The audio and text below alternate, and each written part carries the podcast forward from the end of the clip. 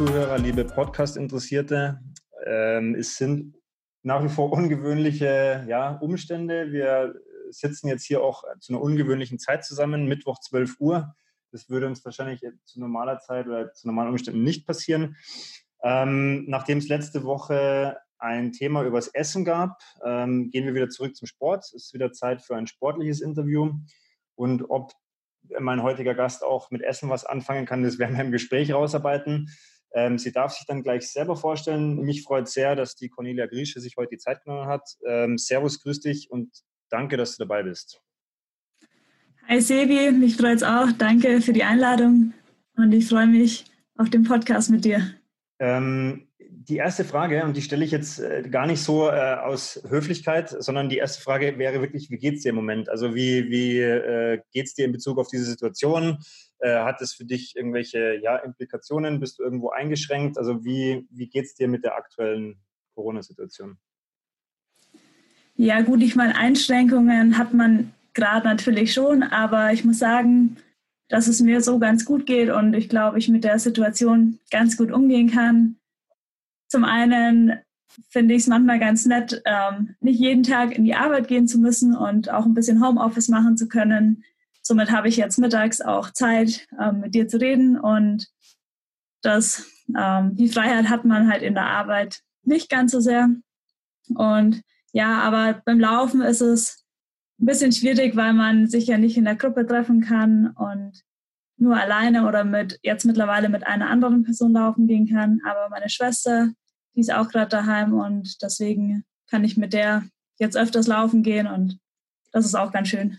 Jetzt hast du es gerade schon gesagt, also ich meine, jetzt warst natürlich du als Läuferin ja relativ wenig eingeschränkt. Ähm, hat dir das jetzt in der aktuellen Situation nochmal, ich nenne es mal ein bisschen bewusster gemacht, was man halt eigentlich auch fürs Laufen nämlich nur braucht? Das ist ja in Anführungszeichen nur ein paar Laufschuhe und dann irgendwo draußen in Anführungszeichen Gelände weil andere Sportarten sind natürlich schon deutlich eingeschränkter jetzt, was das Training oder den Trainingsprozess angeht.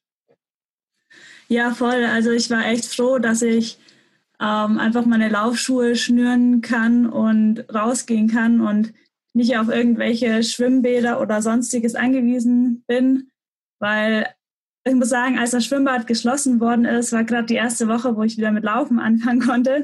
Ja. Und dann war ich echt froh, dass das für mich ein gutes Timing war, sagen wir es jetzt mal so ausgedrückt.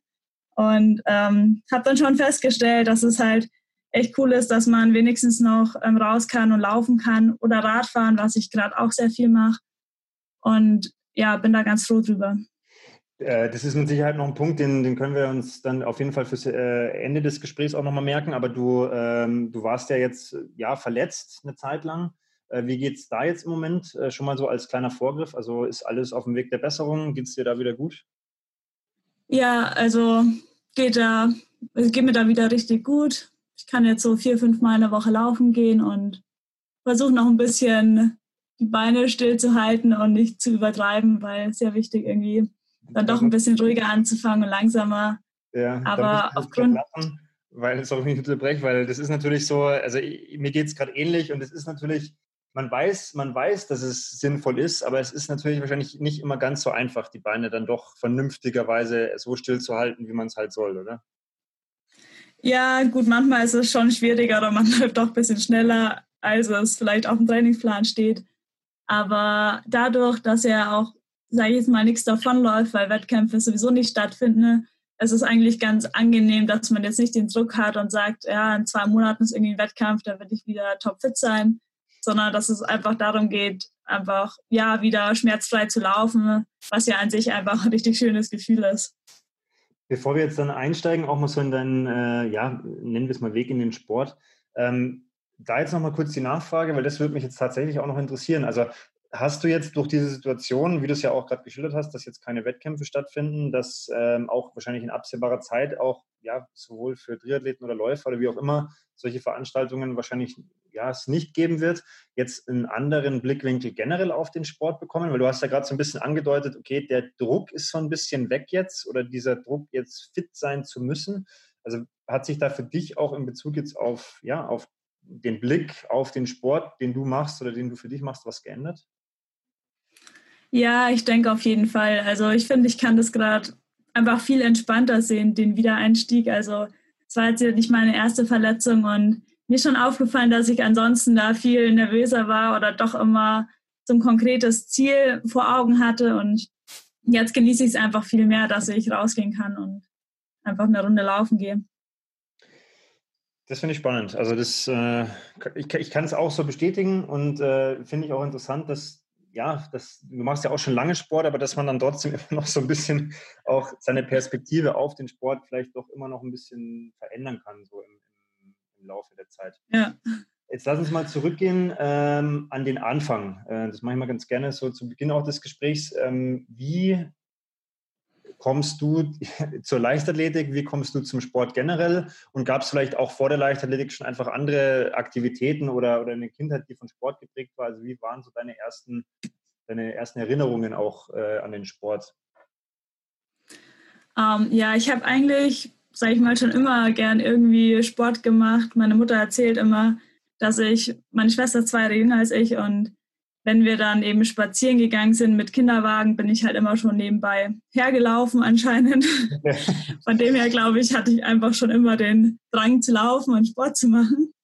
Und ähm, ja, ähm, angefangen hat alles eigentlich so, sag ich mal, in der Grundschule. Ähm, da habe ich eben so ein bisschen Kinderturnen gemacht und hatte einen Übungsleiter, der zu mir gesagt hat, ja, ich soll doch mal vielleicht zur Leichtathletik gehen, weil ich ganz gut springen und laufen kann verwerfen war es nicht ganz so gut, aber, aber braucht man fürs Laufen zum Glück nicht. Du musstest damals wahrscheinlich trotzdem, also ich kenne es zumindest aus meiner dunklen Erinnerung noch, so meine ersten Leichtathletik-Erfahrungen damals. Man musste ja schon auch damals sehr Mehrkampf- oder vielseitig lastig trainieren. Also ich weiß schon, dass äh, da Werfen ja. dabei war. Und das war auch immer meine Krux, weil ich konnte echt ganz gut springen und laufen auch, aber ich konnte halt überhaupt nicht werfen. Ja, das geht, glaube ich, vielen Läufern so. Da mangelt es dann irgendwie an einer Disziplin. Aber ähm, nee, auf jeden Fall, das war, glaube ich, in der dritten Klasse, also so mit neun circa, bin ich dann eben zur Leichtathletik gewechselt und ja, hat mir dann äh, viel Spaß gemacht, einfach, ich sag mal, alles Mögliche auszuprobieren. Am liebsten bin ich trotzdem eben gelaufen und gesprungen und das Werfen war halt einfach so was, naja, was man halt machen musste und auch ein bisschen trainiert hat, aber nicht so wirklich viel besser wurde. Ja. Wie, und, ähm, war das, also äh, bei welchem Verein warst du damals, wenn ich, wenn ich kurz nachfrage? Ähm, ich bin dann zum DJK Ingolstadt. Okay. Also ähm, war praktisch nur zwei Kilometer weg von daheim, dann kann man da mit dem Fahrrad hinfahren und. Ja. Wie, wie hat sich das denn dann so ein bisschen, also ich meine, klar, es ist ja ein bisschen wahrscheinlich auch immer auch mit Trainerentscheidungen, wenn jetzt ein Trainer sieht, okay, jemand hat vielleicht für da und da mehr Talent, aber wie hat sich das dann so ein bisschen rauskristallisiert, dass du sagst, okay, du machst deine ersten Leichtathletik-Schritte und wir können es ja schon mal verraten. Ich meine, deine oder mit einer deiner Paradestrecken ist ja dann irgendwann das Hindernislaufen geworden. Und da würde mich natürlich interessieren, okay, wie kommt man äh, jetzt äh, von diesem Einstieg in die Leichtathletik, sage ich mal, als wirklich als, als junges Kind, das sich einfach ein bisschen ausprobiert, dann eben im Laufe der Zeit dazu, dass man sagt, gut, 3000 Hindernis wird meine Paradestrecke. Vielleicht kannst du das mal so ein bisschen ja, grob skizzieren. Ja, also ich bin früher schon immer gern Hürden gelaufen, aber weil ich halt ziemlich klein war, war es für mich teilweise echt schwierig, da diesen Dreierrhythmus zwischen den Hürden aufrechtzuerhalten, was mir meistens dann, naja, vielleicht für die ersten drei, vier Hürden gelungen ist. Jetzt muss ich wieder aber ich bin, also ich, ich kenne mich schon aus, aber Dreierrhythmus heißt äh, für mich zum Verständnis, also drei Schritte drei, Hürde. Genau, drei Schritte zwischen jeder Hürde. Das ist so dieser, sag ich mal, Standardrhythmus, den man eigentlich so lernt und versucht beizubehalten. Weil, also ich bin immer nur maximal 80 Meter Hürden gelaufen, weil ich dann ähm, nicht mehr Mehrkampf gemacht habe, als ich 100 Meter Hürden laufen hätte müssen. Okay. Aber ähm, ja, am Anfang bei den Wettkämpfen bin ich dann irgendwann mal 800 Meter gelaufen und äh, war auch dann ziemlich erstaunt darüber, dass ich es geschafft habe, unter drei Minuten zu laufen, weil man hatte immer so bestimmte magische Grenzen und in dem Alter waren das eben dann die drei Minuten. Ne? Und da habe ich halt gemerkt, dass es mir eigentlich richtig viel Spaß macht, halt einfach alles aus mir rauszuholen und wirklich bis zum Ende zu kämpfen. Und so habe ich dann irgendwie angefangen, wirklich immer mehr Spaß am Laufen zu finden. Und dadurch, dass ich eben aber auch gern Hürden gemacht habe, bin ich dann irgendwann vom Laufen zum Hindernislaufen übergegangen, als das mit ich glaube mit 16 ist das das erste Jahr, also in der U18 ist das erste Jahr, wo man Hindernis laufen kann und da wollte ich das dann auch gleich mal ausprobieren. Und zum Laufen noch mal kurz bin ich auch über einen, also man hatte dann immer so verschiedene Trainer, je nach Altersklasse wechselt man ja dann meistens den Trainer und dann hatte ich eben einen guten Trainer, der auch Leichtathletik trainiert hat, aber mir eben auch empfohlen hat, dass ich doch mich mehr aufs Laufen konzentrieren soll, was am Anfang echt schwer gefallen ist, weil ich halt eben Springen oder Hürdenlaufen auch richtig gern gemacht habe. Aber war dann auf jeden Fall die richtige Entscheidung, da ähm, aufs Laufen eben sich zu konzentrieren. Und sobald ich dann eben Hindernislaufen ausprobieren konnte, habe ich das auch gleich gemacht. Wobei man da noch sagen muss, der Anfang war da auch nicht unbedingt so einfach, weil beim DHK haben wir keinen Wassergraben. Und ja, man kann zwar dann das mit Hindern, äh, mit Schwebebalken und einer Weichbodenmatte üben, aber wenn man im Wettkampf dann das erste Mal in Wassergraben springt, ist es dann doch nochmal eine ganz andere Herausforderung. Also ich habe das auch, äh, ich habe das gelesen, auch in einem Interview von dir, dass du gesagt hast, du bist quasi mehr oder weniger, also jetzt nicht unvorbereitet, aber wie gesagt, du hast es ja davor in dem Sinn jetzt nicht groß üben können, weil es das eben bei dir jetzt oder weil es das am DJK-Platz einfach nicht gibt, diese, diese Möglichkeit. Ähm, wenn du dich jetzt heute an dieses erste Rennen zurückerinnerst, ähm, wie groß war denn der Schock im Wettkampf, wenn man das erste Mal wirklich in so einen Wassergraben dann, also ich nenne es jetzt mal auch reinrumpelt, weil ich habe mir auch ein paar Videos angeschaut zu Hindernisläufen. Ich meine, natürlich versucht man wahrscheinlich möglichst wenig da äh, rein zu, zu eben rumpeln, aber es gibt ja schon manchmal, wo man sich denkt, hups, also das war jetzt bestimmt äh, ganz schön nass jetzt. Ähm, wie war denn der ja, Rennen? Ähm, ja, also da hast du schon recht, das war so ein bisschen ein kleiner Schock, sage ich mal, weil ich dachte mir so, auf dem Schwebebalken hat es ganz gut funktioniert. Und dann bin ich eben da reingesprungen und irgendwie dann aber auch nicht nur mit einem Bein gelandet, dann, sondern eher so mit beiden Beinen und auch mit den Händen im Wasser. Zum Glück nicht gestürzt, aber habe dann doch mal sozusagen einen Sprung ins Wasser gemacht und musste stehen bleiben und dann wieder weiterlaufen. Und äh, ja, dadurch, dass das damals 1500 Meter Hindernis waren, äh, da läuft man eine Runde oder 300 Meter erstmal ohne Hindernisse und danach werden die Hindernisse ähm, auf die Bahn gestellt und man muss über den Wassergraben springen. Die werden reingeschoben, wenn ihr noch lauft sozusagen. Genau, die werden dann, wenn wir in der ersten Runde vorbei sind, müssen die Kampfrichter alle die Hindernisse auf die Bahn bringen. Okay. Auch eine Herausforderung natürlich für die Kampfrichter, das im richtigen Moment zu tun. Aber bekommen sie meistens ganz gut hin. Und ja, dann habe ich halt irgendwie festgestellt während dem Rennen, dass ich bei jedem Wassergraben zumindest, also waren da nur drei, aber ein bisschen besser wurde. Und das waren halt auch gleichzeitig die bayerischen Meisterschaften. Und beim letzten Wassergraben war ich halt auf vierter Position und habe dann nochmal alles auf der Zielgeraden damals gegeben, dass ich mir eben eine Medaille sichern konnte. Und ja, das war dann auf jeden Fall ein großer Ansporn, ähm, da dran zu bleiben. Ich hatte zu dem Zeitpunkt auch die deutsche Norm für die U18 nur um, ich glaube, eineinhalb Sekunden verpasst und wollte unbedingt zu den deutschen Meisterschaften. Und dann habe ich, bin ich extra nach Fürth gefahren, um Wassergraben mal wirklich zu trainieren. Und dann hat die Norm auch auf Anhieb geklappt beim nächsten Rennen.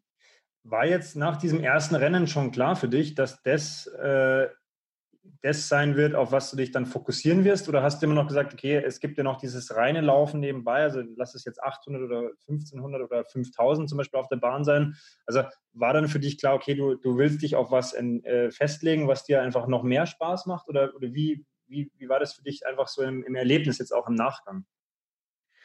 Naja, also ich muss sagen, nach dem ersten Rennen hatte ich mich dann noch nicht festgelegt, ob ich jetzt wirklich, sage ich mal, hauptsächlich Hindernislauf, weil man läuft ja trotzdem während der Saison auch immer noch andere Rennen, weil man kann nicht nur jedes Rennen irgendwie Hindernis laufen. Das ist eine ganz andere Belastung auch für Gelenke und Sehnenbänder, wie ja. wenn ich jetzt einfach nur 1500 Meter im Flachen laufe. Und das ist auch wichtig, dann mal Über- und Unterdistanzen zu laufen, also 800 oder 3000 Meter. Aber ich hatte auf jeden Fall gemerkt, dass es mir einfach Spaß macht, so ein bisschen, ich sage jetzt einfach mal Abwechslung während dem Lauf zu haben, eben durch diese Hindernisse, weil man sich da einfach, ja, man muss sich viel besser darauf konzentrieren, dass man zum richtigen Zeitpunkt abspringt und landet und je nachdem, wo die Konkurrenten sind und ja, ich habe dann halt ziemlich schnell eigentlich gemerkt, dass es mir am meisten Spaß macht, so ein bisschen mehr Herausforderungen zu haben, wie reines äh, Bahnrennen. Ja. Machen. Ähm, bevor wir jetzt vielleicht mal auch dann weiter so in, in der chronologischen Reihenfolge gehen, äh, weißt du noch, wann das erste Rennen war? Das erste Hindernisrennen? Um, ähm, boah, da muss ich mir überlegen. So also, ungefähr, weil ich habe nämlich dann die, die Erfolge, die danach kommen, wirst du es nochmal zeitlich so ungefähr einordnen können. Also ich, ich doch, ich glaube, ich weiß, es müsste 2009 gewesen sein, okay. weil ja, das war das erste Jahr, wo ich eben in der U18 ähm, dann komme ich direkt drauf, warum das also warum ich das äh, umso, umso erstaunlicher finde, was dann in den Jahren danach direkt gefolgt ist, weil das ja doch relativ schnell dann auch nach oben ging. Jetzt aber nochmal ganz kurz zum Hindernislaufen. Also ich habe äh, von dir auch ein, ein, Zitat gefunden, wo du sagst, ja, 3000 Meter Hindernis, das ist eigentlich auch ganz cool, weil es ist nicht zu lang und nicht zu kurz. Ähm, ich, muss, also ich musste da schmunzeln, als ich es gelesen habe, weil ich, wenn du, also ich, ich kenne mich auch ein bisschen aus mit der Bahn. Ich bin jetzt kein Bahnläufer gewesen, also ich habe früher Leichtathletik gemacht, aber ich weiß ja schon, was das heißt, wenn man mal da 1000 Meter oder auf der Bahn einfach mal 3000 Meter richtig hart rennen muss. Und es ist ja schon so, wo ich sage, also 3000 Meter, wenn man das richtig schnell rennt, dann tut das schon weh. Und wenn ich mir dann überlege, dass ich da auch noch ja eben hüpfen muss, landen muss und dann durch Wasser und so, also das ist ja schon was, wo ich sage, also man kann sich auch, ich nenne es jetzt mal leichter machen, aber das ist schon was, also, da muss ich ein bisschen schmunzeln. Wie, sie, wie, wie, siehst du das? Also du bist natürlich mehr drin, aber sagst du, okay, das ist jetzt äh, im Vergleich zu anderen Strecken noch nochmal ein anderer Schmerz oder das taugt dir genau deswegen mehr? Also wie, wie ist dieses Verhältnis für, zum Hindernislaufen? Ähm, ja, also früher bin ich tatsächlich am liebsten 1500 Meter oder 1500 Meter Hindernis gelaufen, weil das noch nicht ganz so lang ist. Aber je älter man wird, desto länger wird eben auch die Hindernisdistanz. Also erstmal zwei Jahre 1500 Meter Hindernis, dann geht es auf 2000 und danach eben auf die 3000 Meter Hindernis. Aber international muss man schon in der U20, also mit 18, 19 Jahren, 3000 äh, Meter Hindernis laufen. Deswegen bin ich dann innerhalb von zwei Jahren von 1500 Meter eben auf die 3000 Meter schon gekommen. Und ja, also tatsächlich musste ich mich da auch erst so ein bisschen damit abfinden, dass die doppelte Distanz um einiges anstrengender ist wie die halbe. Aber ich sag mal einfach allein durch den Trainingsprozess und dadurch, dass man eben ja sich einfach anpasst, bisschen mehr, was heißt bisschen mehr, also halt je älter man wird, trainiert man ja auch dann mehr und somit hat sich dann einfach auch meine Ausdauerfähigkeit, glaube ich, ganz gut verbessert. Und somit konnte ich dann die 3000 Meter Hindernis auch gut laufen. Und ja, ich finde halt mittlerweile, es wurde dann halt irgendwann, es kam dann so, dass ähm, die 3000 Meter halt so eine Zwischendistanz waren zwischen 1500 und 5000 Meter. Und von dem her so als Mittelmaß mit Hindernissen genau das Richtige für mich. Okay. Also ich musste trotzdem schmunzeln, weil ich habe mir gedacht, also das sind ja alles Distanzen, wo ich sage, das, das tut alles höllisch weh, weil das ist alles einfach echt kurz und es ist extrem schnell und dann noch, äh, dann noch Hindernisse dabei. Also ja, ja klar. Ich kann es mir nicht vorstellen, aber ich kann mir gut vorstellen, dass das ordentlich, ordentlich weh tut. Ja, ich muss sagen, also es gab auch Rennen, da weiß man die letzten 200 Meter dann nicht mehr, wie man jetzt irgendwie mit schweren Beinen noch über Hindernisse springen soll und den Wasser graben und trotzdem ohne Sturz ins Ziel kommen. Da bin ich jetzt leider ein bisschen schlecht vorbereitet. Wann ist das letzte Hindernis, vor, also bei 3000, äh, vor, der, vor dem Zielfinish? Also wann kommt nochmal? Das ist so circa 70 Meter vor dem Ziel. So knapp nochmal? okay, ja, und Wassergraben halt 180 Meter vorm Ziel, 170, sowas. Das heißt, dann, dann lass uns das nochmal ganz kurz vorgreifen, weil das hätte ich dich später auch noch gefragt. Das heißt im Prinzip, also man muss ja zumindest aus meinem Verständnis heraus, korrigiere mich bitte, wenn ich falsch liege, für die 3000 Meter Hindernis muss man auf jeden Fall diese Unterdistanz oder auch diese 3000 sowieso schon extrem schnell rennen können. Aber du musst ja auch ja. in der Lage sein, dann einen taktischen Aspekt mit reinzubringen. Weil wenn du sagst, okay, 170, 180 Meter kommt nochmal ein Graben und dann 70 Meter vom Ziel nochmal ein Hindernis, wo du drüber springen musst. Das heißt ja, du musst dich erstens extrem gut positionieren, wenn es zu einem Zielfinish kommt und eine Gruppe noch da ist. Und du musst ja dann auch in der Lage sein, quasi die letzten 60 Meter äh, quasi all out zu gehen, richtig nochmal sprintmäßig. Ja, also das stimmt voll. Mein Trainer in Amerika meinte immer, dass eigentlich ein 3000 Meter Hindernislauf von der Ausdauer her eher mit einem 5000 Meter Lauf verglichen werden muss. Und ja, Taktik spielt eine große Rolle, weil, also man sieht es schon auch auf dem Fernsehen bei irgendwie großen Meisterschaften, dass doch auf der letzten Runde nochmal äh, Läufer stürzen auf der Zielgeraden beim letzten Hindernis oder im Wassergraben, weil irgendwann halt einfach die Kraft nachlässt. Aber wenn man sich ich sag mal, anständig darauf vorbereitet und konzentriert, dann hat es zumindest bei mir immer ganz gut geklappt, dass ich gerade am Ende ähm, noch irgendwie Leute einholen konnte, einholen konnte, weil ich auch immer einen relativ guten Schlussspurt hatte und eine gute Wassergrabentechnik und somit dachte ich mir nach dem letzten Wassergraben eigentlich kommt nur noch ein Hindernis und das überstehst du auch noch irgendwie und dann ja. geht es einfach nur noch ins Ziel. Kann man sowas im, also ich frage jetzt da auch wieder aus einem Trainer-Kontext nach, kann man sowas im Training auch wirklich simulieren, dass man sagt, gut, ich, ich muss ja auch in der Lage sein, sage ich mal, am, also nicht falsch verstehen, aber wahrscheinlich ist es am Anfang noch nicht ganz so hart, weil da wird erstmal geschaut, okay, wer, wer ist denn wie drauf, wie geht die Gruppe oder wie, wie ist das Feld überhaupt, wenn ich dann noch einen Vorlauf oder sowas habe. Aber dass ich es auch im Training simulieren kann, dass ich sage, gut, ich, ich bin vielleicht zwei Runden lang schon so am Semi-Anschlag und ziehe dann bewusst mal in die letzte Runde einfach so eben drüber und bin aber auch noch in der Lage, über so ein Hindernis zum Beispiel gut zu kommen, weil es, ist, es fordert ja auch mentale Konzentration oder, oder mentalen Fokus. Oder wie, wie trainiert man sowas? Also, weißt du, worauf ich hinaus will? Also, wie ja, kann man das Training trainieren? Weil du hast ja natürlich im Wettkampf nochmal andere Situationen dann. Ja, gut, im, im Wettkampf ist es immer anders wie im Training, aber was mir auf jeden Fall gut geholfen hat, ist, dass ich im Training auch versucht habe, dann eben 1000 Meter zumindest in dem Wettkampftempo zu laufen. Also über Hindernisse dann oder Hürden im Training. Gut, der Wassergraben, den haben wir dann gar nicht mehr so arg viel trainiert. Aber zumindest, dass man irgendwie, weiß nicht, fünfmal 1000 Meter läuft und jedes zweite Mal läuft man dann eben auch über diese Hindernisse und da merkt man am Ende ja schon auch, dass man irgendwie müde wird, gerade wenn man versucht, das Tempo vom Wettkampf zu laufen. Ja.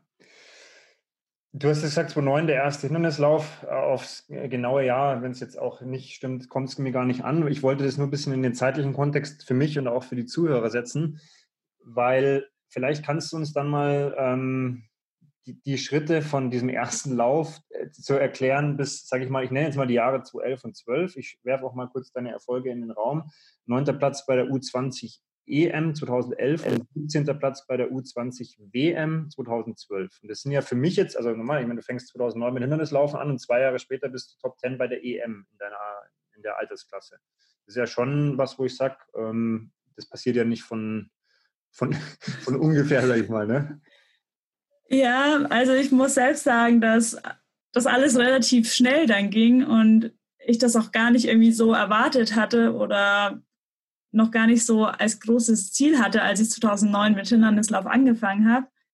Also ich fange mal noch mal kurz 2009 an. Das war ja das erste Jahr, wo ich Hindernis gelaufen bin und da habe ich es dann geschafft zu den deutschen Meisterschaften und ich glaube, ich wurde dann sogar Sechste und habe ich im Vergleich zum ersten Lauf um 17, 18 Sekunden gesteigert, was ja schon auch ähm, ordentlich ist, denke ich. Darf und, ich kurz mal einhaken ja. an der Stelle? Also ähm, das ist ja, also ich, ich stelle es mir jetzt so vor, ich kenne das äh, zum Beispiel ja vom Triathlon, äh, gerade wenn man so sagt, okay, in, in, den jüngeren Jahren, man kennt ja seine Pappenheimer so ein bisschen. Man weiß ja, okay, die waren jetzt in dem Jahr davor vielleicht schon da ähm, wie war das damals für dich? Weil du bist ja quasi äh, auch bei der Bayerischen, hast du gesagt, bist du damals wahrscheinlich, was bist du geworden? Dritte, zweite? Ja, genau, dritte. dritte. Ähm, da hat dich wahrscheinlich kein Mensch gekannt, keiner wusste, wer du bist. Und das ist ja wahrscheinlich dann bei einer deutschen Meisterschaft ähnlich. Und dann so, du wirst Sechste. Und wie war das? Haben dich die alle angeschaut und gesagt, okay, wer ist das? Wo kommt die her? Hast du noch Erinnerungen dran? Ähm, ja, ein bisschen. Also ich sag mal, in Bayern hat man sich irgendwie dann schon gekannt, weil ich bin im Jahr davor ähm, auch bei den deutschen Meisterschaften hochgestartet. Also ich bin eben als 16-Jährige die Norm gelaufen auf 1500 Meter von dem Jahrgang über mir.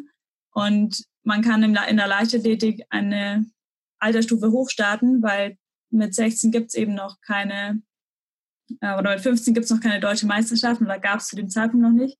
Mhm. Und somit kannte ich dann schon ein bisschen so die anderen Leute und vor allem eben aus Bayern, weil glaube, ich war damals dann vielleicht sogar auch schon im Bayern-Kader vom Laufen. Bin mir gerade aber nicht mehr sicher, wann ich da reingerutscht bin. Okay. Aber zumindest kannte ich dann, also bei den bayerischen Meisterschaften nach dem Hindernisrennen, kannte ich dann die Leute, die eben näher vor oder nach mir waren. Und so hat es dann ein bisschen angefangen, dass man da dann schon eben weiß, wer wie drauf ist. Wobei sich das alles ja noch stark geändert hat, weil, wie gesagt, das erste Rennen war jetzt nicht unbedingt professionell vorbereitet meinerseits. Ja. Aber ja, bei den deutschen Meisterschaften, also eine andere aus Bayern, die eben bayerische Meisterin damals geworden ist, Die ist dann, ich glaube, Dritte geworden bei den deutschen Meisterschaften. Ne? Und dann hatte ich mir irgendwie nach dem Rennen so als Ziel gesetzt, ja, nächstes Jahr versuchst du auch eine Medaille zu holen. Bei der, ähm, hat dann, ja. bei der deutschen Meisterschaft. Ja. Ähm, es hat dann sogar auch geklappt. Also und klar, in, in, dem Rennen kannte ich jetzt noch nicht wirklich außer den bayerischen Läufern jemanden. Ja. Aber es ist manchmal auch gar nicht so schlecht, wenn man seine Konkurrenz nicht so gut kennt und einfach nur drauf losläuft und schaut, dass man das Beste rausholt. Das war dann 2010, ähm, aber äh, also auch da, ähm, dritt, dritt, was dritte dann da bei den Deutschen? Ähm, ich überlege gerade, ich glaube, ich wurde sogar Zweite dann. Also noch besser ein Platz. Das heißt, also spätestens da, spätestens da muss ja, also hört sich jetzt dumm an, aber muss ja dir und auch dann, äh, sage ich mal, deinem Umfeld und auch der Konkurrenz klar gewesen sein, okay, also da, da geht auf jeden Fall was. Weil ich meine, wenn man, war das dann noch U18 zu dem Zeitpunkt wahrscheinlich, oder? Ja, das war dann das zweite Jahr U18, genau, also 2010. Und ja, klar, also da kannte man sich dann schon und schaut sich schon auch die Meldeliste an und ich glaube, da stand ich an dritter oder vierter Stelle. Von dem her war mir dann schon klar, dass ich gute Chancen habe, eine Medaille zu holen. Ja. Und ja, hat dann gut funktioniert und dann hat man auch eben die anderen Läufer, sage ich mal, über die Jahre hinweg immer besser kennengelernt und konnte das dann schon ein bisschen einschätzen, wer wie gut drauf ist. Wobei sich gerade in jungen Jahren da, finde ich, schon noch immer relativ viel tut. Ja. Das Jahr drauf war dann, wie gesagt, dein erster ja, es ist ja auch der offizielle Start im Nationaltrikot sozusagen, äh, U20 EM. Wie hast ja, du wobei, das, oder ja, sorry. Ich muss noch kurz nachhaken. Also ich bin tatsächlich 2010 beim Länderkampf Deutschland gegen Polen das erste Mal im Nationaltrikot gestartet. Das habe ich, das hab ich weil, nicht gefunden. nee, war jetzt auch nicht so ein großer Wettkampf, aber äh, dadurch, dass ich Zweite wurde bei den deutschen Meisterschaften, hatte ich dann eben sozusagen den Startplatz für meinen ersten internationalen äh, Wettkampf gesichert und bin da dann sogar 2000 Meter Hindernis gelaufen, weil international die Strecken teilweise ein bisschen unterschiedlich sind wie in Deutschland. Okay. Und fand es aber schon eine große Herausforderung dann von 1500 auf 2000 Meter Hindernis, auch wenn es jetzt noch nicht so viel klingt. Man hat doch einiges mehr an Hindernissen im Weg und Wassergräben und ja, und das sind 500 ja. Meter mehr und das auf dem Tempo. Also ich meine, ich, wir haben ja viele Zuhörer, die, die laufen. Also ich glaube, das können schon viele einordnen, dass das, das klingt vermeintlich noch nicht viel, aber das kann schon auch einen riesen Unterschied machen. Äh, ja, auf jeden Fall. Also das, das heißt, du hast dich mit dem zweiten Platz damals für diesen Länderkampf qualifiziert. Das wäre jetzt nämlich meine Frage gewesen, ob diese deutsche Meisterschaft 2010 die Quali für 2011 schon bedeutet hat. Aber das heißt, du hast dich dann nee, für die Europameisterschaft nochmal extra qualifizieren müssen. Genau, und das war auch nicht ganz so einfach, sage ich jetzt mal. Also ich meine, dadurch, dass man ja dann doch schon mal international gestartet ist und dann bin ich auch in Deutschlandkader gekommen vom DLV und ja, dann hat man schon irgendwie, sage ich mal, klarere Ziele, was man im nächsten Jahr erreichen will, gerade mit irgendwelchen internationalen Wettkämpfen, die anstehen und ja, die Konkurrenz in Deutschland ist aber eben auch nie schlecht. Von dem her war dann 2011 für die Europameisterschaft ähm, gab es eben zwei Herausforderungen. Einmal, ich musste 3000 Meter Hindernis laufen, was ich da vorher noch nie gemacht habe. Und zum Zweiten musste ich, ähm, gut, eigentlich drei Sachen. Zum Zweiten musste ich mich über eine bestimmte Zeit qualifizieren und zum Dritten durften nur drei deutsche Athleten dort eben Hindernis laufen und musste halt unter den besten dreien sein, um dahin zu kommen. Okay, bei der deutschen Meisterschaft oder einfach auf einer Rangliste? Nee, es gab oder es gibt immer verschiedene Quali-Wettkämpfe. In dem Fall war der erste Quali-Wettkampf in Regensburg. Und ja, da lief es aber dann, also aus meiner Sicht überhaupt nicht gut. Ich bin damals so eine, ich glaube, eine 9, äh, 1044 gelaufen auf die 3000 Meter Hindernis und die Norm war eine 1035 was jetzt nicht so ein großer Unterschied ist, aber in dem gleichen Rennen sind drei weitere deutsche Athleten eben die Norm gelaufen, alle unter 10,30. Mhm. Und ja, nach dem Rennen war ich dann schon ein bisschen enttäuscht und habe mir gedacht, so ja, okay, wird halt dieses Jahr nichts, weil unter 10,30 ist dann halt schon eine Nummer. Ja. Und ja, habe dann schon eigentlich kurzzeitig so ein bisschen aufgegeben von dem Traum, mir gedacht, so, naja, du bist ja noch der jüngere Jahrgang, nächstes Jahr gibt es ja dann die WM. Und dann hat mich aber damals der Landestrainer aus Bayern ähm, dazu ermutigt, noch bei den deutschen U23-Meisterschaften zu starten, weil das eben noch ein weiterer Quali-Wettkampf war. Und dann bin ich da nach Bremen gefahren und dann doch an den Start gegangen.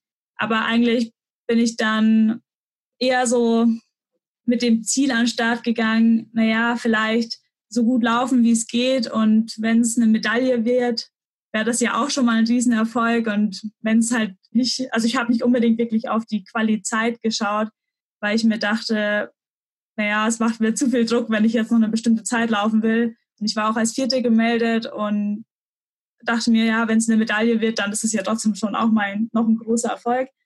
Und da bin ich dann eben an den Start gegangen und war, glaube ich, so nervös wie selten vor einem Wettkampf. Und habe ich dann einfach an die anderen Läufer drangehängt. Und ich muss sagen, im Schlussspurt hatte ich mir dann ähm, sogar den zweiten Platz gesichert, 20 Hundertstel vor ähm, der Drittplatzierten, die auch gleichzeitig die dritte war, die vor mir schon die Quali gelaufen ist. Okay. Und zusätzlich bin ich dann der 1029 gelaufen. Das und somit habe ich es wirklich haarscharf irgendwie doch noch geschafft, dann die Quali zu laufen, drittbeste von den Deutschen zu sein und zur EM fahren zu dürfen. Das hast jetzt auch von, vom Spannungsbogen her richtig gut erzählt, weil es war nämlich die ganze Zeit so, ja, was ist dir denn da für eine Zeit gelaufen? Hat es dann gereicht? Weil ich meine, klar, wir wissen, okay, du bist da gelaufen, aber was, was war die Zeit am Ende? Also das heißt, ganz knapp sozusagen reingerutscht? War, ja, war echt knapp und also ich meine, es hat auch ein bisschen gedauert, bis ich dann wusste, dass ich die Norm gelaufen bin und ja. dass es halt wirklich, ähm, dass ich wirklich mit darf. Das war irgendwie, hat ein bisschen gedauert, was man das dann auch so realisiert hat.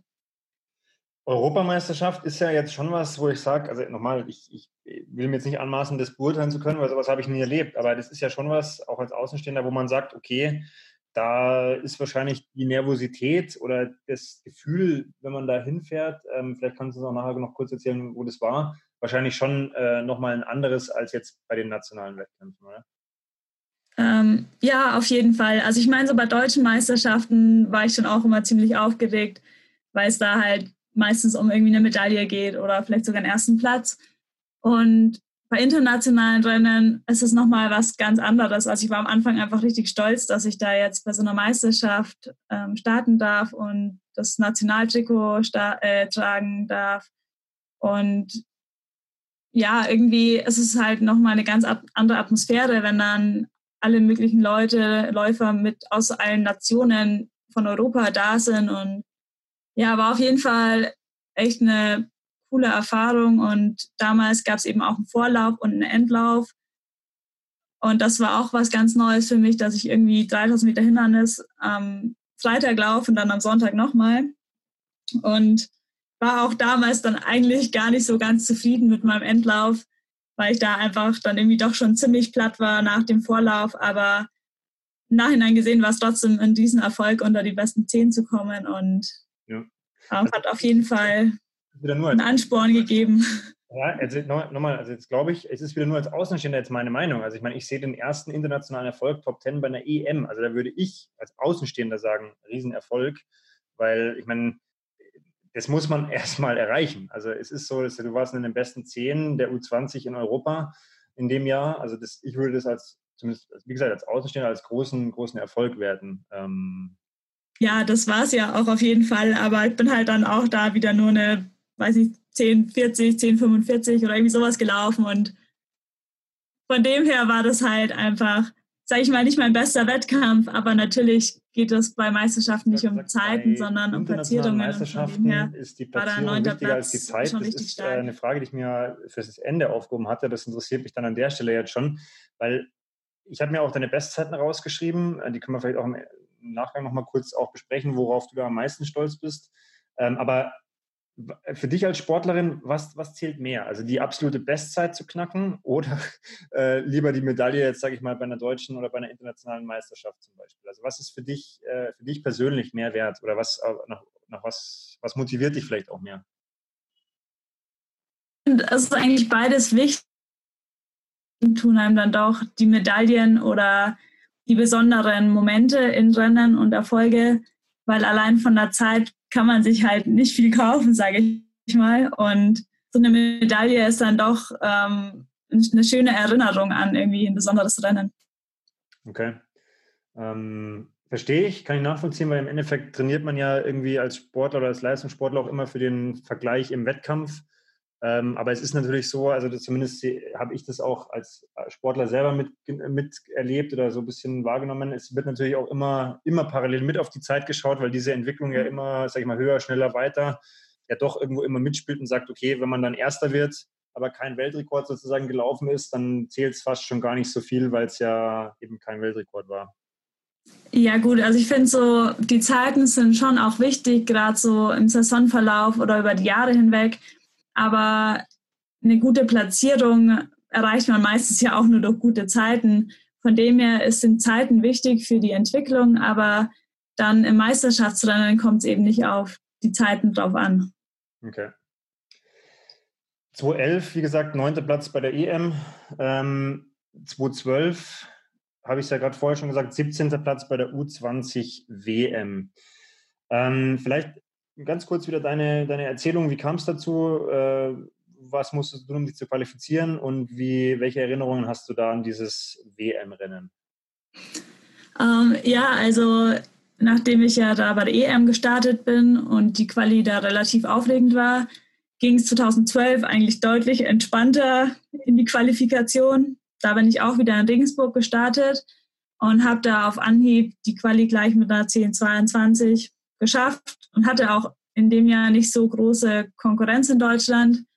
Und ja, von dem her war das, sage ich mal, mal relativ entspannt und wusste dann auch ziemlich schnell, dass ich mich mit der Zeit qualifiziert habe, weil es noch eine andere Deutsche geschafft hat, wobei zur WM auch immer nur zwei aus jeder Nation äh, dürfen, um dort zu starten. Und in dem Jahr hatte ich aber auch gleichzeitig Abi gemacht. Von dem her habe ich mich, nachdem ich dann die Quali hatte, teilweise ein bisschen mehr vielleicht noch aufs Abi konzentriert und ähm, war dann auch ganz froh, dass ich jetzt nicht nochmal einen zweiten Quali-Wettkampf laufen muss, sondern ein bisschen entspannter das alles sehen kann. Zum Rennen selber, ähm, 17. Platz, da musst du vielleicht auch mir oder uns, uns, unseren Zuhörern ein bisschen helfen, wie man das einordnen kann. Warst du da zufrieden? War das für dich äh, ein gutes Rennen? Äh, und wie, wie war das einfach für dich im Kontext damals 2012? Äh, ja, also ich muss sagen, über den 17. Platz war ich nicht unbedingt zufrieden, weil ich damals nur den Vorlauf bei der WM in Barcelona laufen konnte. Nachdem die ersten 15, glaube ich, qualifizieren sich fürs Finale. Und ja, leider war ich nach meinem Lauf die erste Person, die wusste, dass sie sicherlich sich nicht qualifiziert hatte. War natürlich schon denkbar knapp, was ihr 17. Platz aussagt.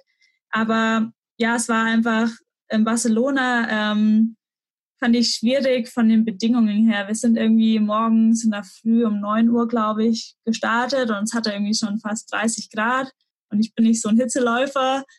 Äh, deswegen hat das mir alles so, ja, nicht so gut getaugt, weil ich eigentlich lieber abends Wettkämpfe mache, wenn es nicht so warm ist. Aber gut, das kann man sich halt nicht raussuchen.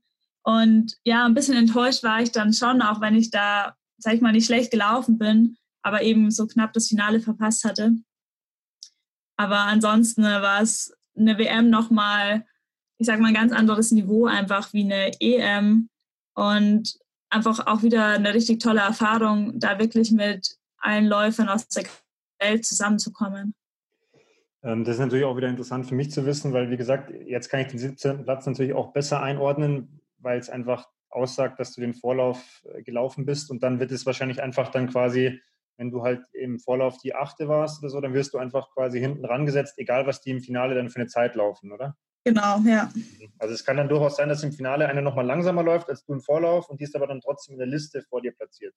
Ja, passiert durchaus, aber ja, wie gesagt, da kommt sie dann auch nicht auf die Zeiten, sondern auf die Platzierungen ja. an und haben wir, haben wir ja dann ist das nebensächlich. Aber es war auf jeden Fall cool, weil also meine Familie war 2011 bei der EM in Tallinn, Estland, dabei und in Barcelona auch wieder. Und das fand ich hat dann allgemein schon auch wirklich äh, motiviert, wenn man seine Familie da hat und die einen auch noch mit anfeuert. Ähm, es, es, hört sich jetzt äh, ja blöd an, diese Frage. Ich wollte, will sie trotzdem stellen. Ist es auch eine Ehre zu sagen, ich darf für, für, für, Deutschland bei der WM starten? Also ist das so ein besonderes Gefühl, wenn man wirklich auch das Nationaltrikot hat? Weil normal, ich meine, das ist, ist nicht jedem Sportler in seinem Leben vergönnt, sondern eigentlich eher nur ein paar wenigen. Das ist ja wie eine Berufung eben in der Nationalmannschaft beim Team oder so. Also wie hast du das damals empfunden, persönlich jetzt?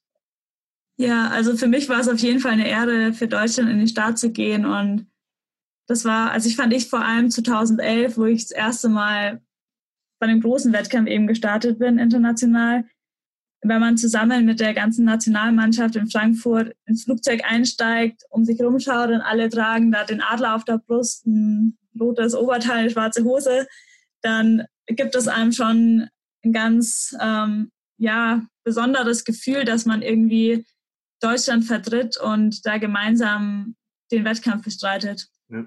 Ich glaube, das ist ja auch genau der Punkt. Eben, du repräsentierst ja dann in dem Fall als ja, eine der besten Athletinnen äh, eben in deinem Alter oder in deiner Disziplin ja einfach in einem, in einem Länderkampf sozusagen dein Land. Und das ist ja was, wo ich sage, also das ist, also ich, deswegen habe ich nachgefragt, weil das ist so ein Gefühl, wo ich sage, das kennen mit Sicherheit nicht viele von, von uns oder auch von unseren Zuhörern. Und es ist ja schön, mal da einen Einblick zu bekommen. 2012 hast du gesagt, hast du dein Abi gemacht ähm, und dann äh, ist ja auch der Wechsel in die USA angestanden. Vielleicht für unsere Zuhörer, die es nicht wissen, du hast dann da äh, vier Jahre, wenn ich richtig bin, studiert. Ja. An der Mississippi genau, State University. Da musste ich auch erstmal beim Aufschreiben lachen, weil Mississippi ist nicht so einfach zu schreiben.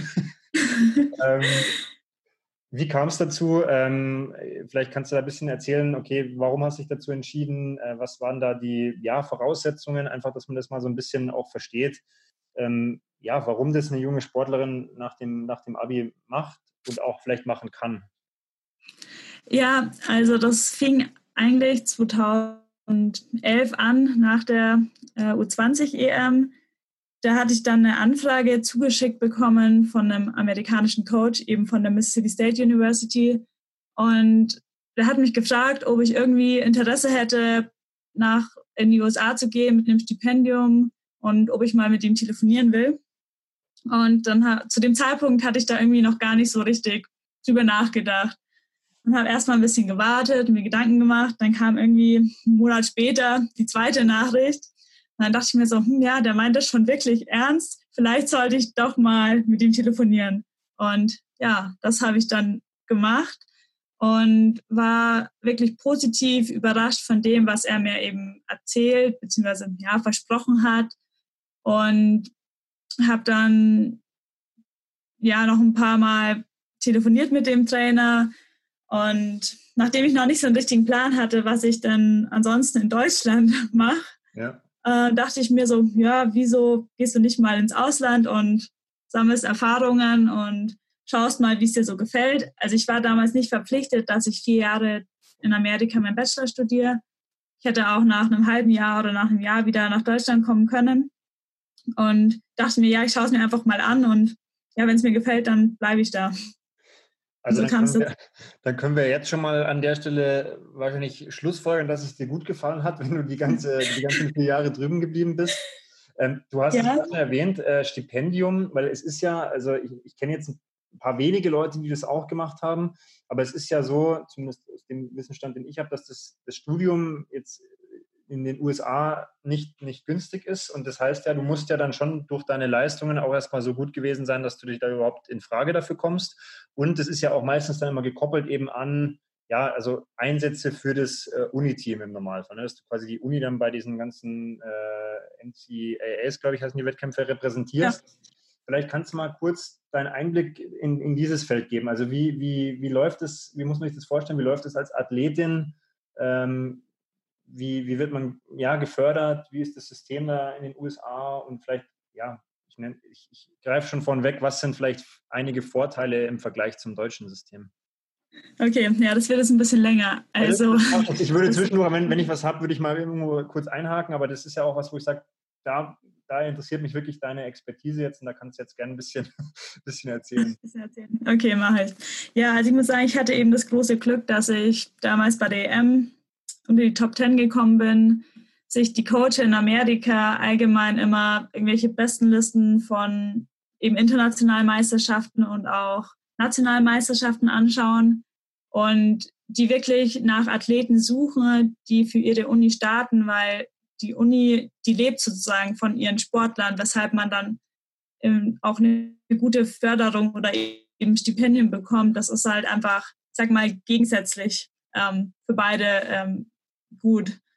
Und ja, auf jeden Fall hat er mich eben gefunden, der Coach, wegen dieser Bestenliste. Und ansonsten ist es teilweise schon schwieriger, wenn man sich selber auf irgendwelche Unis bewirbt, um eben ein Stipendium zu bekommen, was auf jeden Fall nicht unmöglich ist. Und es gibt auch verschiedene, ähm, wie sagt man, ähm, verschiedene Einrichtungen, die einem dabei helfen, dass man vielleicht einen Stipendiumplatz bekommt. Agenturen sozusagen. Ja, genau, so Agenturen. Aber ja, man, man kriegt es auch ohnehin, wenn man sich da ein bisschen erkundigt und schlau macht. Und genau, da gibt es in Amerika dann verschiedene Divisions. Also jede Uni ist in einer bestimmten, ich sag mal, sportlichen Kategorie.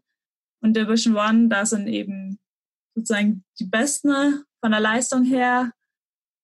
Und meine Uni war auch eine Division One Universität, was ich eben schon gut fand, weil man da einfach doch mehr Konkurrenz hat.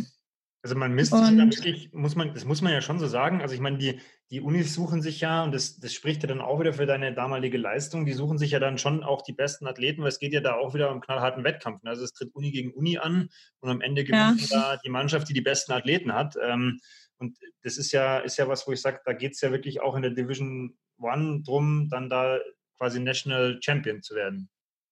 Ja, also das ist das ultimative Ziel, wobei das halt wirklich schwer zu erreichen ist, weil ja in der Leichtathletik es ist ja nicht nur Laufen, sondern du hast ja die ganze Leichtathletik und dann sind das ja, weiß nicht wie viele Disziplinen, ähm, wobei es auch noch den Crosslauf gibt und da sind es dann wirklich nur die Läufer, die eben äh, eine Teamwertung ausmachen. Und ja, also die Unis versuchen halt wirklich ein gutes Team zusammenzustellen und fördern die Athleten dann eben mit einem Stipendium. Und das Stipendium schaut halt so aus, dass einem im Prinzip alles gezahlt wird, bis auf der Flug. Also wenn man mal dann in Amerika ist, hat man nicht mehr so viele Kosten, weil die Wohnung wird einem gezahlt. Man kann in die Mensa gehen und dort essen kostenlos. Oder bekommt noch Verpflegungsgeld, wenn man nicht in die Mensa gehen möchte. Und von dem her hatte und bekommt natürlich auch noch Ausrüstung. Also ähm, die ganze Teamkleidung, Wettkampfkleidung und Schuhe, Laufschuhe, Spikes, alles drum und dran. Von dem her finde ich, geht es einem da wirklich nicht schlecht, wenn man in den USA ist. Als Gegenleistung muss man natürlich dann ähm, eben die Wettkämpfe für die Uni absolvieren, wobei ich persönlich das nie als Gegenleistung empfunden habe, weil ich gern Wettkämpfe mache und mich auch gern an anderen messe und man auch eine gewisse Verbundenheit einfach mit seiner Uni und den Teamkollegen, dem Trainer ähm, aufbaut. Und deswegen macht es, hat es mir immer auch Spaß gemacht, dann mich bei Wettkämpfen dann ähm, für meine Uni an den Start zu stellen. Es ist ja jetzt kein Geheimnis, dass ähm, oft gesagt wird, ja, wenn man zum Beispiel die, nennen es jetzt mal europäischen oder deutschen äh, Zustände, was Spitzensport angeht, mit den Amerikanern zum Beispiel vergleicht, dann sind es Riesenunterschiede. Und dann werden ja genau solche Punkte angeführt, dass man sagt, naja gut, gerade in dem, in dem Ausbildungsniveau, äh, wo dann vielleicht wirklich sich auch entscheidet, okay, kann ich zum Beispiel ein Studium und den Sport verknüpfen? Das ist ja in Deutschland oft schon gar nicht so einfach. Vielleicht kannst du da mal kurz erzählen, ja, wie, wie auch so, ja, dein Alltag oder auch über die Jahre war. Also wie konnte man Sport und Uni verbinden? Welchen Stellenwert hat dann auch der Sport im, im Uni-Kontext und wie, wie wird es vielleicht anders gelebt oder wo wird es anders gelebt, in welchen Punkten als bei uns in Deutschland?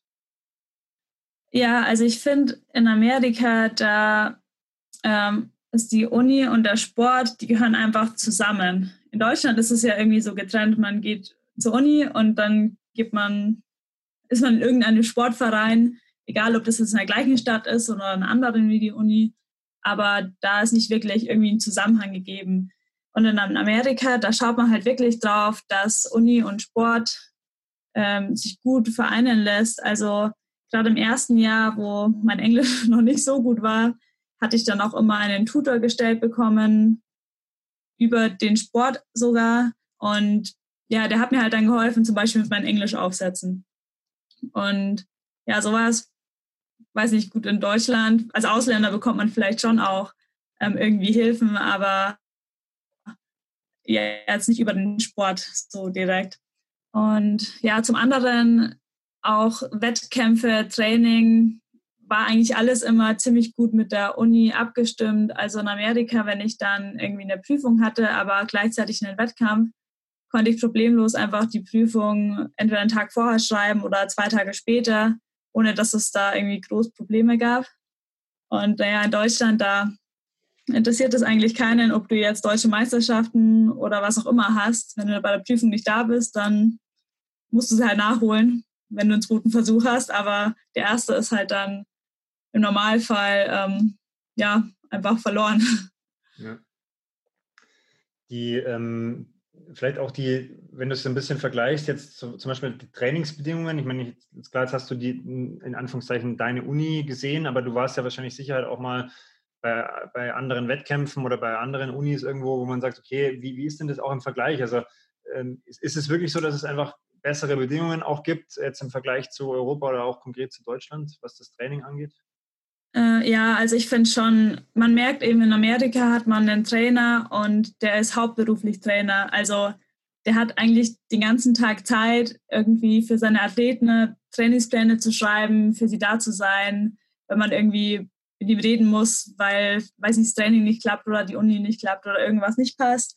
Und der organisiert dann eben auch alles drumherum. Also in Amerika hatten wir, gut, ich meine, ähm, wir hatten zwar keine Leichtathletikhalle, aber das hat man in Mississippi normalerweise auch nicht gebraucht, weil wenn es zweimal im Jahr schneit, dann überlebt man die Tage auch draußen.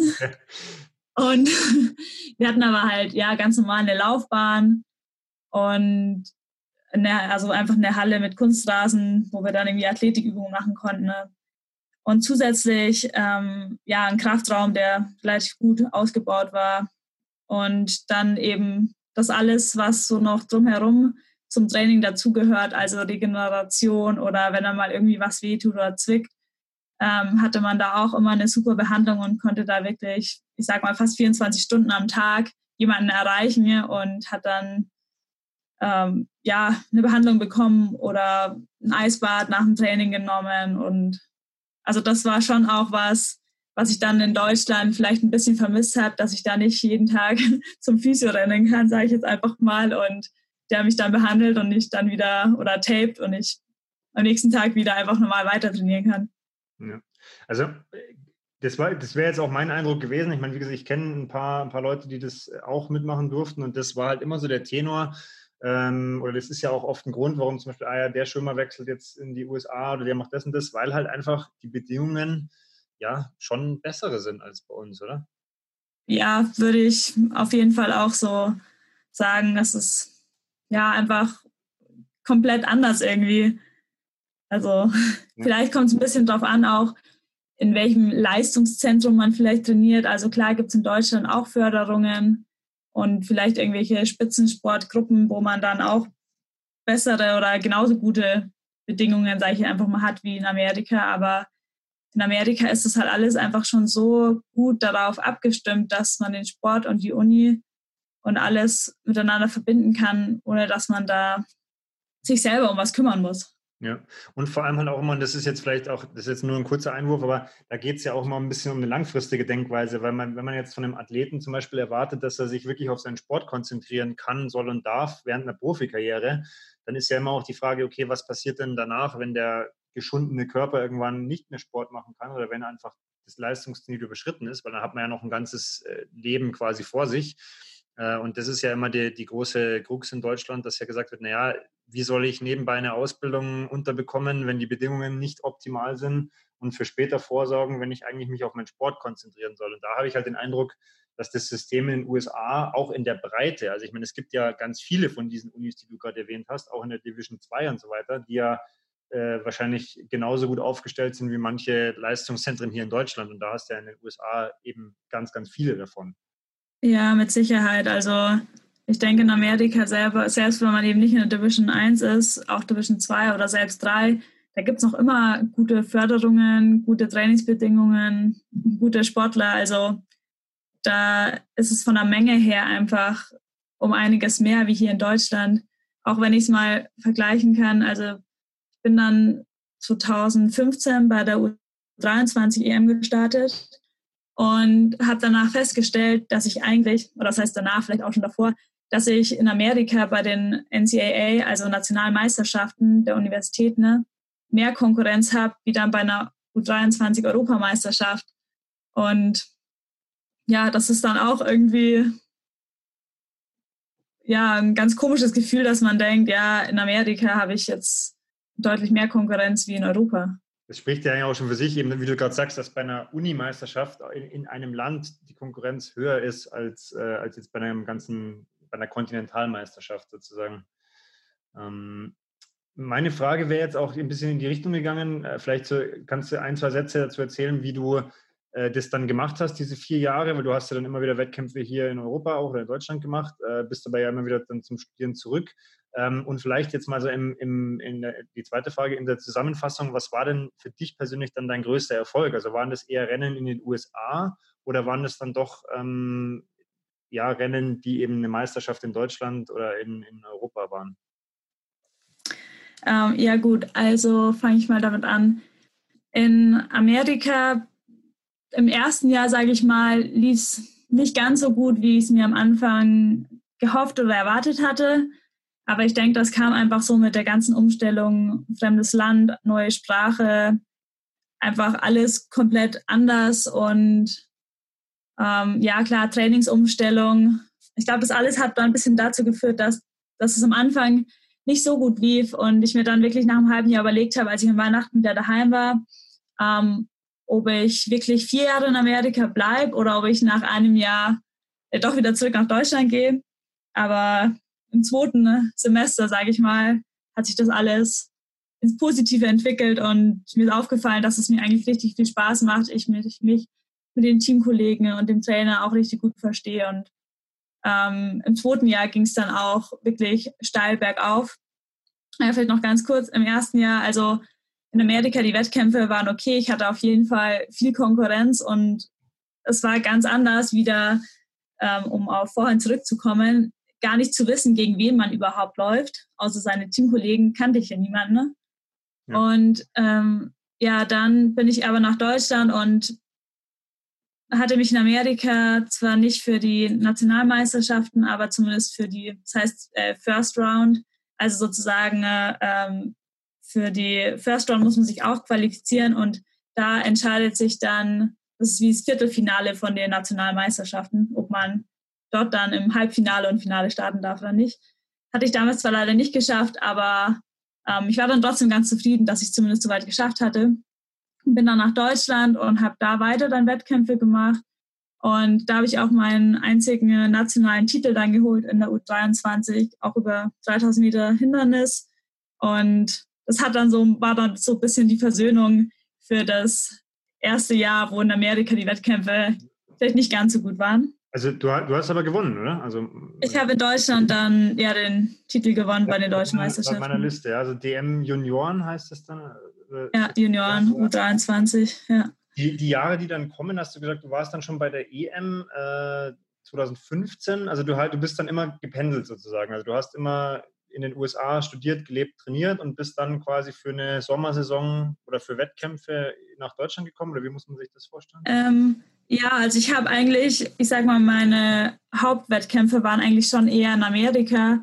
Und mir hat es auch eigentlich immer mehr Spaß gemacht, in Amerika die Wettkämpfe zu bestreiten, gerade weil man da einfach mehr so diese Teamzugehörigkeit hat. Und gerade beim Crosslauf, da zählen dann die sieben also zählen sieben Leute dann ins Team, sieben Läufer und man arbeitet einfach viel mehr zusammen und merkt halt wirklich während dem Rennen, dass man einfach ein Team ist und zusammen die beste äh, Platzierung als Team erreichen will. Ja. Und von dem her hat es mir einfach immer richtig viel Spaß gemacht, dann in Amerika Wettkämpfe zu machen. Und dann bin ich immer, als in Amerika die Saison vorbei war, die fangen immer ein bisschen früher an. Also man hat im Herbst eine Crosslauf-Saison und im Januar dann eine kurze Hallensaison, wobei die bei uns jetzt immer nicht so viel Beachtung hatte. Und dann fängt im März eigentlich schon die Draußen- oder Bahnsaison an. Und die geht dann eben bis Juni. Und Juni sind dann die NCAA-Meisterschaften. Und ich hatte es dann auch im zweiten, dritten und vierten Jahr geschafft, mich jeweils da zu qualifizieren.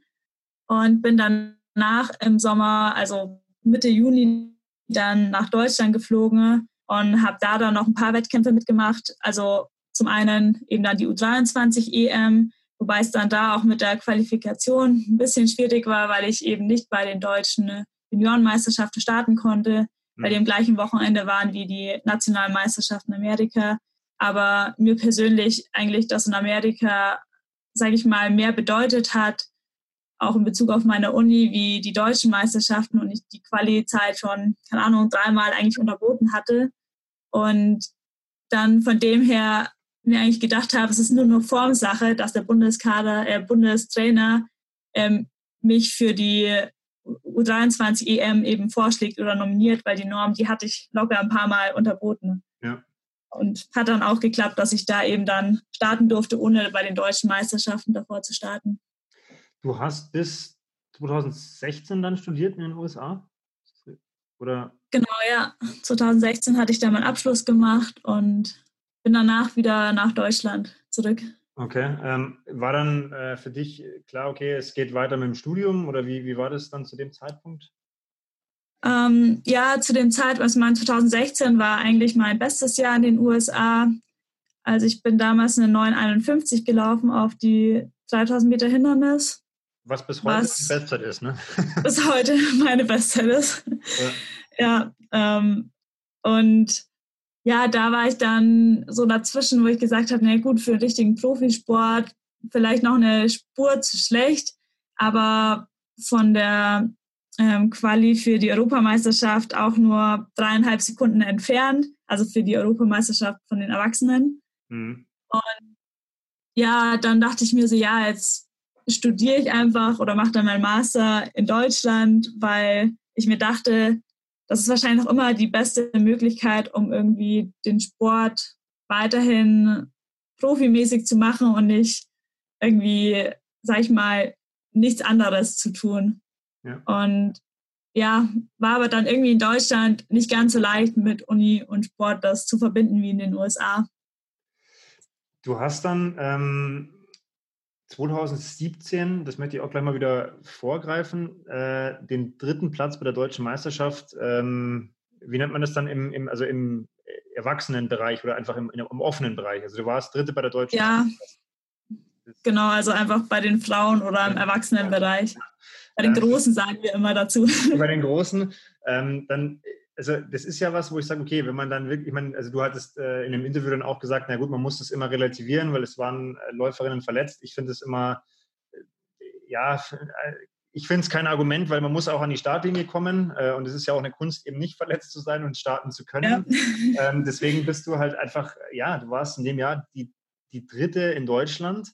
Ähm, wie war denn das dann nach eben diesen vier Jahren USA? Okay, man holt eine Bronzemedaille in der offenen äh, Klasse wie, wie warst du dann damals da gestanden? Hast du dann überlegt, okay, wie geht es jetzt weiter oder was mache ich jetzt mit diesem Studium oder wirklich Profisport? Oder also ich, ich stelle mir das ein bisschen schwierig vor, weil das ist natürlich auch ein, ein, Umfeld, wo man dann sagt, ja gut, also jetzt, jetzt bin ich schon quasi wirklich dabei bei den Großen und kann da auch mitspielen.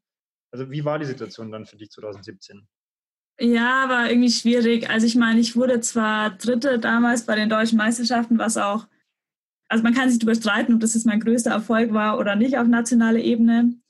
Also, war auf jeden also, Fall. Also ganz kurz, also weil das, das wäre noch eine Frage gewesen zum Abschluss. Was, was, was würdest du als deinen größten Erfolg bezeichnen? Ähm, ja, das ist irgendwie auch eine schwierige Frage. Also ich sag mal, einfach mal ein, mein schönster Erfolg war wahrscheinlich sogar damals, als ich in Amerika war und ähm, als ich diese 951 gelaufen bin war das, äh, waren das äh, Konferenzmeisterschaften und ich wurde damals zwar ganz knapp Zweite, wie auch in den beiden Jahren davor auch schon, aber hatte damals eben eine, nochmal einen großen Sprung gemacht und habe mich dann einfach wirklich darüber gefreut, dass es jetzt im letzten Jahr nochmal so gut läuft. Und das war auf jeden Fall für mich ein, sag ich mal, großer Erfolg, auch wenn es jetzt kein erster Platz war. aber auch ja andere Rennen, bei denen ich einfach, sag ich mal, ein bisschen unerwartet vielleicht besser gelaufen bin wie gedacht. Solche Erfolge haben mir manchmal sogar mehr bedeutet, wie dann jetzt der dritte Platz bei den deutschen Meisterschaften. Ist interessant, weil wie gesagt, ich meine, ich, wenn ich mich, äh, wenn ich mich hinsetze und mich äh, eben auf das Gespräch jetzt hier vorbereite, dann schreibe ich mir Erfolge raus, Bestzeiten und dann denke ich mir so, okay, wie würde ich das bewerten? Und ich meine, wenn ich jetzt als ergebnisorientierter Mensch das anschaue, denke ich mir, dritter Platz bei einer deutschen Meisterschaft, sollte man eigentlich meinen, ist der ja vermeintlich größte Erfolg, wenn man es jetzt versucht, objektiv natürlich zu betrachten. Aber ich meine, ich verstehe völlig, was du sagst. Du sagst, emotional ist ein Rennen ja auch immer anders behaftet und dann ja. vielleicht die Underdog-Rennen, wie du es genannt hast, vielleicht sogar cooler oder emotional aufgeladener als jetzt ein dritter Platz bei der DM. Ja, ähm, also es war auf jeden Fall, also emotional her war das auf jeden Fall nicht mein bester Lauf, sag okay. ich mal. Also mein emotionalster Lauf war wahrscheinlich sogar im zweiten Jahr in Amerika, als ich das erste Mal dort bei den Konferenzmeisterschaften den zweiten Platz ähm, erreicht hatte und Schulrekord gelaufen bin und ganz knapp an, den, an der 10 magischen 10 Minuten Grenze gescheitert bin, aber mit 10.00 irgendwas zerquetschte. Mhm. Das war wahrscheinlich somit mein emotionalster, mein emotionalstes Rennen. Aber ähm, ja, war ja auch ein guter Erfolg, sagen wir mal so. Ähm, also was mir jetzt schon auffällt, also äh, du, du, du, bist immer sehr bescheiden, was deine Erfolge oder deine, deine Leistungen angeht, so wenn man das so, so hört. Also ich, ich finde, wie gesagt, also auch ein dritter Platz bei der DM, das, da hatte ich noch nicht viele Gesprächspartner, die sowas erreicht haben, muss ich ehrlich zugeben. Ähm, jetzt die Jahre 2018, 2019, die dann kommen, ähm, wir hatten es im Vorgespräch schon ganz kurz mal angesprochen, das waren jetzt keine so leichten Jahre für dich, äh, wenn ich es wenn so sagen darf, oder? Ja, da hast du, hast du recht. Also 2017 habe ich noch, sag ich mal, ganz gut über die Runden bekommen, hat zwar auch mal hier und da gezwickt. Und ich meine, als Leistungssportler ist es selten, dass wirklich alles hundertprozentig ähm, gut ist oder optimal ist. Aber 2017 hat es dann irgendwie schon so ein bisschen angefangen, dass es mal, ja, mal das Knie weh tat oder der Fuß oder irgendwas anderes. Und ja, dann eigentlich so 2018 kam dann, sag ich mal, die erste, ja, in Anführungszeichen größere Verletzung. Also ich hatte mir einfach die Achillessehne entzündet und das ist dann einfach gar nicht mehr weggegangen, sodass dann irgendwann mein ganzes Sprunggelenk immer angeschwollen ist und ich dann irgendwann eben gezwungen war, doch mal eine Pause einzulegen. Wobei ich trotzdem ähm, ja ziemlich lang dann noch versucht habe, Wettkämpfe zu machen, bis so es halt dann wirklich nicht mehr ging. So wie man es halt dann auch immer noch versucht. Ich meine, das kann, ich kann es nachvollziehen, auch wenn jetzt wahrscheinlich viele den Kopf schütteln, aber das ist halt so, wenn man wirklich, wenn man wirklich im Leistungssport beheimatet ist, dann versucht man alles so lange wie es geht irgendwie zu machen, bis dann halt wirklich meistens gar nichts mehr geht. Ähm ja, bei mir ein Knackpunkt waren dann irgendwie 2018 die deutschen Meisterschaften im Halbmarathon, weil ich, nachdem ich nach Deutschland gegangen bin, mich so auch ein bisschen mehr auf die längeren Strecken eigentlich was heißt konzentriert habe, aber einfach gelaufen bin, also zehn Kilometer und Halbmarathon.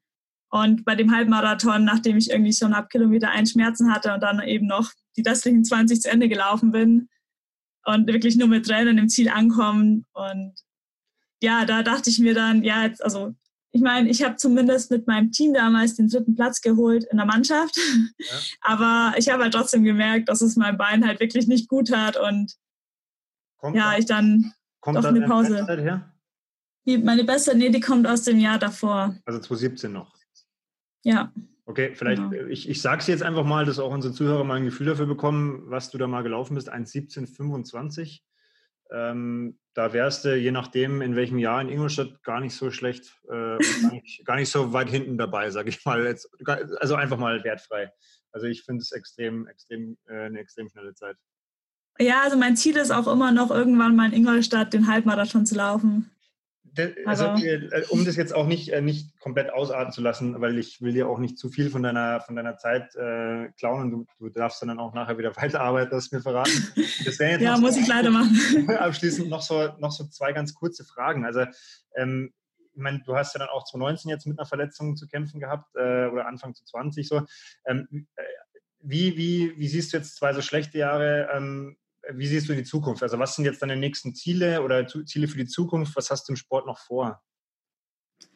Ja, also ich habe im Herbst auch angefangen zu arbeiten, nachdem ich dann mein Studium beendet habe.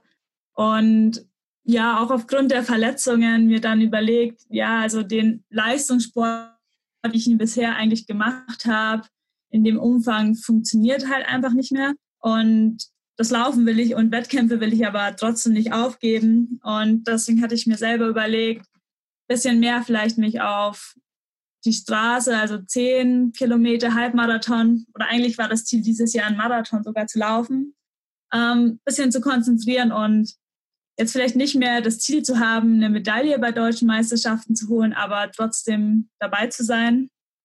Und ja, also konkrete Ziele ist gerade echt schwierig zu fassen, weil man aufgrund von Corona ja nicht weiß, wann wieder Wettkämpfe stattfinden. Das war jetzt ein bisschen unfair natürlich von mir, weil ich jetzt die aktuelle Situation bei dieser Frage gar nicht berücksichtigt hatte, weil klar, dieses Jahr wird schwierig, aber generell hast du gesagt, also für dich diese Halbmarathon-Geschichte oder auch ein Ingolstadt-Halbmarathon oder eben diesen Marathon, du hast es ja als unter drei Stunden äh, definiert gehabt als Ziel, glaube ich, wobei ich, ich persönlich glaube, das ist jetzt nur mein Eindruck, dass du viel schneller rennen wirst als drei Stunden. Ähm, aber du hast also quasi schon noch Ziele im Sport, wo du sagst, auch trotz, trotz, hört sich jetzt blöd an, aber trotz Arbeit möchtest du das weiter ambitioniert verfolgen. Ja, auf jeden Fall. Also ich sag mal, ich habe gehofft, dass vielleicht, oder ist ja noch nicht ganz sicher, ob vielleicht im Herbst dieses Jahr noch der Ingolstädter Halbmarathon stattfindet. Aber wenn nicht, dann vielleicht nächstes Jahr im Frühjahr. Und ja, also ich will auf jeden Fall weiterhin noch Wettkämpfe machen. Und ich bin noch nie einen Marathon gelaufen, deswegen ist das ein großes Ziel, dass ich das in den nächsten äh, zwei Jahren, sage ich jetzt einfach mal, ja. ähm, noch mache und dann dabei schon auch unter drei Stunden Lauf, weil mir schon auch immer gern irgendwelche magischen ja. Grenzen sozusagen setze. Und ja, im Januar hat eigentlich alles schon ziemlich gut darauf hingedeutet, dass ich echt in einer guten Verfassung bin, um im April dann den Marathon unter drei Stunden zu laufen. Aber dann kam halt leider wieder eine Verletzung dazwischen. Aber ja, so ist es halt manchmal im Sport. Ähm, ich, ich würde es jetzt mal äh, an der Stelle einfach mal äh, dabei belassen. Ich finde es ja spannend, weil du hast ja gerade gesagt, du hast noch Projekte vor dir und vielleicht können wir wirklich mal dann mit ein bisschen Abstand auch nochmal quatschen über auch noch andere Themen, weil wie gesagt, es waren jetzt noch Sachen dabei, die konnten wir einfach jetzt noch gar nicht ansprechen. Wie gesagt, mein Tipp, ähm, bevor ich in die letzten vier Fragen komme, die ich immer gleich stelle, ist, dass du deutlich unter drei Stunden läufst. Wenn man deine Bestzeiten kennt, dann weiß man, dass du eine gute Unterdistanzleistung hast und damit kann man mit Sicherheit auch einen Marathon schnell laufen. Aber da lasse ich mich dann überraschen, wenn es soweit ist. Ich habe immer vier Fragen zum Abschluss. Ähm, du kannst ganz spontan antworten, was dir einfällt, äh, musst auch nichts antworten. Ähm, ich weiß nicht, ob du dich vorbereitet hast. Wenn nicht, dann musst du jetzt spontan sein. Okay, nee, vorbereitet bin ich okay. nicht, aber ich versuche es mit Spontanität. Okay. Hast du im Sport und oder im Leben ein Vorbild? Ähm, ich sag mal, nicht direkt. Okay. Was ist das wichtigste Learning, äh, das dir deine sportliche Karriere bis äh, heute ja, gezeigt oder, oder, oder gebracht hat?